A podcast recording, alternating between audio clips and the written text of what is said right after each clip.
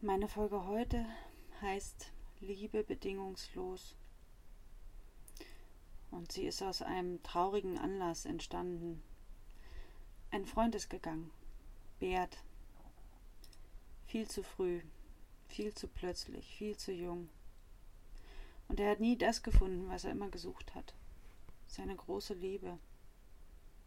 Und er hat gesucht. Man könnte sagen, sein gesamtes Leben. Jetzt ist er gegangen, ohne jemals erfahren zu haben, was es heißt, bedingungslos geliebt zu werden. Aber wer hat das schon? Wer kann das schon? Wir schaffen es ja nicht mal, uns selbst bedingungslos zu lieben. Als ich ihn in unserem letzten Gespräch fragte, weißt du eigentlich, wie schön du bist? Da fühlte er sich von mir auf den Arm genommen. Doch für mich war er schön. Ich mochte ihn gerne anschauen. Ich war gern mit ihm zusammen. Er sah irgendwie für mich immer aus wie eine Gestalt aus dem fernen Märchenland. Sein Gesicht war rund, seine Nase die eines Schelms, sein Lachen und Grinsen immer ganz breit, seine Augen groß, sein Bauch kugelrund, seine Beine kurz, und mir ging immer das Herz auf, wenn ich ihn da so sitzen sehen in seinem Stuhl.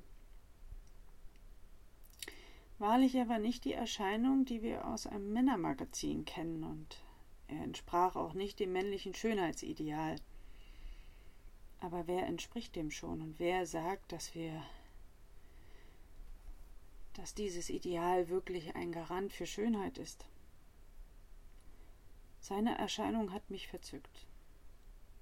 Sein Lächeln war immer voller Liebe und Wärme. Sein Witz, sein Humor, seine aufrichtigen Worte, seine ehrliche Zuneigung. Und all das schenkte er seinen Mitmenschen nicht, aber nicht sich selbst. Ja, ich kannte ihn kaum. Wir hatten eigentlich nur wenig Zeit, wenig gemeinsame Zeit. Doch ich spürte immer, dass er nie wirklich geliebt wurde. Und ich sah in seinen Augen diese tiefe Traurigkeit. Und vermutlich hatte er sich eingeredet, dass er es nicht wert sei, wirklich geliebt zu werden. Und darum konnte er die Liebe im Außen nicht erkennen, selbst dann nicht, wenn sie ganz dicht vor ihm war. Ich finde es immer wieder traurig, wenn ich sehe, was mit Menschen passiert, die nicht angenommen sich nicht geliebt fühlt. Fühlen. Ich finde es traurig zu sehen, was es mit ihnen macht. Und ich frage mich einmal mehr, warum wir uns so wenig lieben, achten und schätzen können. Warum laufen wir Idealen hinterher, die alles so gleichförmig und spannungslos machen? Warum können wir in der Vielfalt nicht die wahren Schätze erkennen? Warum haben wir so wenig Mut, uns zu zeigen, so wie wir sind, uns zu lieben und zu feiern, das Leben bedingungslos anzunehmen? Heute ist ein Loser, wer nicht erfolgreich im Business ist, wer nicht tausende Follower hat, den perfekten Partner, die coolsten Freunde, die heile Familie, den durchtrainiertesten Körper ever. Und wer nicht diszipliniert, ehrgeizig und leidenschaftlich oder straight genug ist, ist nur Durchschnitt. Und wer will heute noch Durchschnitt sein? Doch wenn jemand einen anderen Menschen durchschnittlich nennt, der ist in meinen Augen blind. Der sieht nicht richtig. Und vermutlich ist sein Herz so verschlossen aus Mangel an Liebe, dass er mit dem Herzen schon lange nicht mehr sehen kann. Wir werden blind auf dem Weg zu einem perfekten Leben, auf dem Weg zur besten Version unserer selbst, weil wir nicht erkennen können, ja, dass wir vielleicht schon perfekt sind. Wir sind gnadenlos im Urteil gegenüber unseren Mitmenschen geworden, selbst dann, wenn sie scheinbar alles perfekt machen, perfekt aussehen, perfekt leben. Und wer es geschafft hat, wird aufgrund mangelnder Schwächen erst recht nicht geliebt, weil er durch seine perfekte Erscheinung seinen Mitmenschen zeigt, was sie eben nicht geschafft haben. Mitunter vollkommen unbeabsichtigt. Sie werden neidisch verfolgt in der Hoffnung, dass sie endlich einen Fehler begehen, der sie wieder menschlich werden lässt. Denn dann löst sich nämlich der eigene Druck, den man spürt, der ihm immer vor Augen führt, was man alles nicht kann, was man alles nicht hat, was man alles nicht geschafft hat.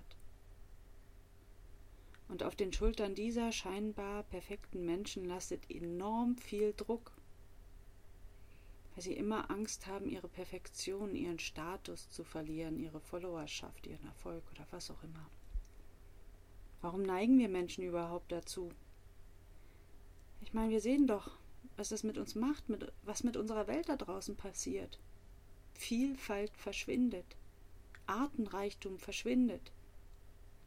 Stattdessen züchten wir die perfekten Pflanzen, die perfekte Haustierrasse. Wir begradigen Wege, wir begradigen Flü äh, Flüsse, stecken Grenzen ab und aus dem Flugzeug betrachtet gleichen ganze Landstriche den immer gleichen Formen.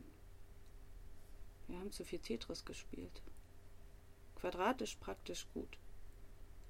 Und das führt sich fort in sämtliche Lebensbereiche. Ich könnte noch ewig so weiterspinnen.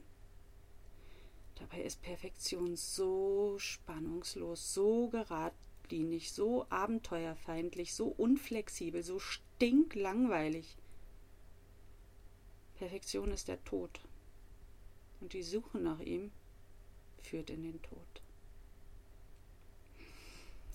Was wäre, wenn wir uns wieder neu begegnen? Mit offenen Augen und einem offenen Herzen. Was wäre denn, wenn wir jeden Menschen, jedes Tier, jede Erscheinung so annehmen können, wie sie sich uns zeigt?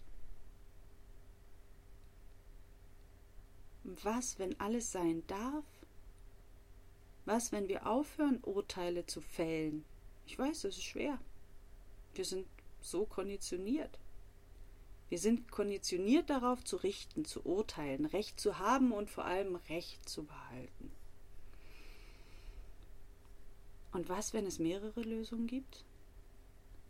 Wenn jeder Recht haben und behalten darf?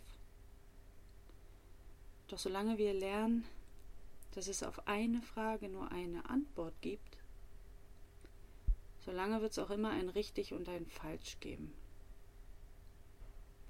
Ich wünsche Bert sehr, dass er eine andere Welt wiederfindet, wenn er zurück auf diese Erde inkarniert. Und uns, die wir noch hier sind, wünsche ich, dass wir endlich wieder anfangen zu leben und unserer wahrhaft einzigartigen Form und Gestalt, was auch immer das heißt. Dass wir unsere Herzen sehen lassen, dass wir uns an der Vielfalt erfreuen, wieder staunend und liebend durchs Leben gehen.